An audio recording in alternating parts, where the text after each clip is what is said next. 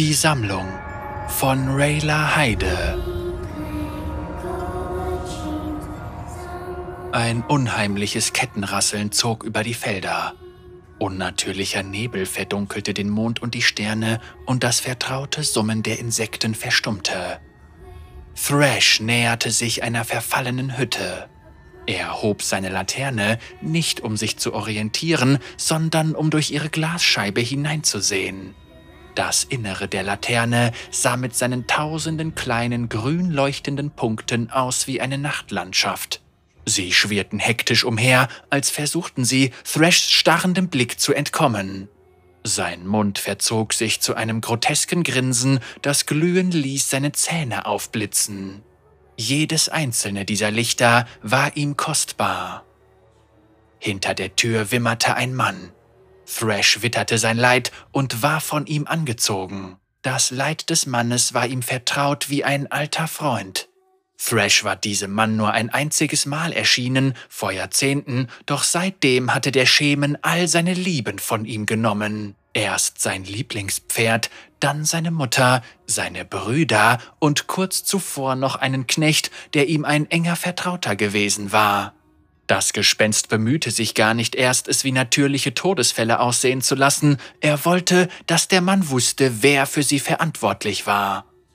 Das Gespenst schwebte durch die Tür, die rasselnden Ketten hinter sich herziehend.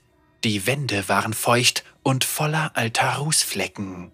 Der Mann sah sogar noch erbärmlicher aus, mit seinem langen verfilzten Haar und der blutverkrusteten Haut, rot und wundgekratzt. Die zerrissenen, schmutzigen Lumpen, die er am Leibe trug, waren einst edle Samtgewänder gewesen.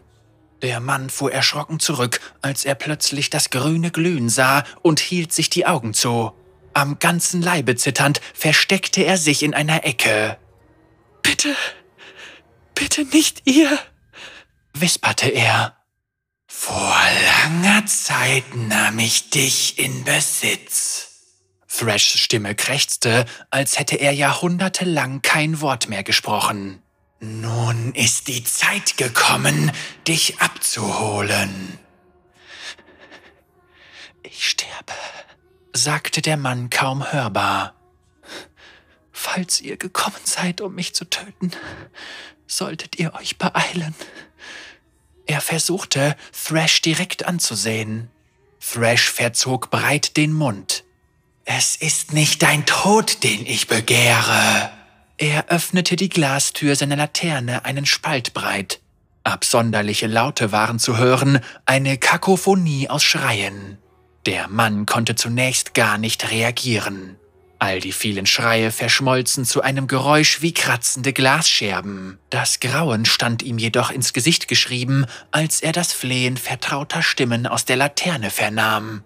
Er hörte seine Mutter, seine Brüder, seinen Freund und dann die Stimmen, die er am meisten fürchtete, die seiner Kinder, heulend, als würden sie lebendig verbrannt. Was habt ihr getan? schrie er.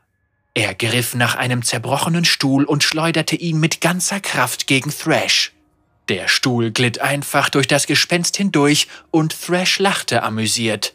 Der Mann schoss auf Thrash zu, wilder Zorn in seinen Augen. Die Ketten, die der Schemen trug, peitschten wie angreifende Schlangen hervor. Die Widerhaken schlugen auf die Brust des Mannes, brachen ihm die Rippen und durchstachen sein Herz. Der Mann sank auf die Knie, das Gesicht köstlich schmerzverzogen. Ich habe sie verlassen, damit sie in Sicherheit sind, weinte der Mann. Blut schäumte aus seinem Mund. Mit einem Ruck zog Thrash seine Ketten zurück. Einen Augenblick lang war der Mann regungslos, dann ging es ans Zerreißen. Wie grob gewebter Stoff wurde er langsam und qualvoll auseinandergerissen. Sein Körper wand sich heftig hin und her und Blut spritzte an die Wände. Dann fangen wir mal an, sagte Thrash. Er zog die eingefangene Seele heran, die am Ende der Kette leuchtend pulsierte, und sperrte sie in die Laterne. Die leere Hülle der Leiche des Mannes sackte zusammen, als Thrash fortging. Thrash folgte dem wirbelnden schwarzen Nebel aus dem Dorf hinaus, seine leuchtende Laterne in die Höhe haltend. Erst als Thrash verschwunden war und der Nebel sich aufgelöst hatte, fuhren die Insekten mit ihrem nächtlichen Gesang fort und auch die Sterne waren wieder am Himmel zu sehen.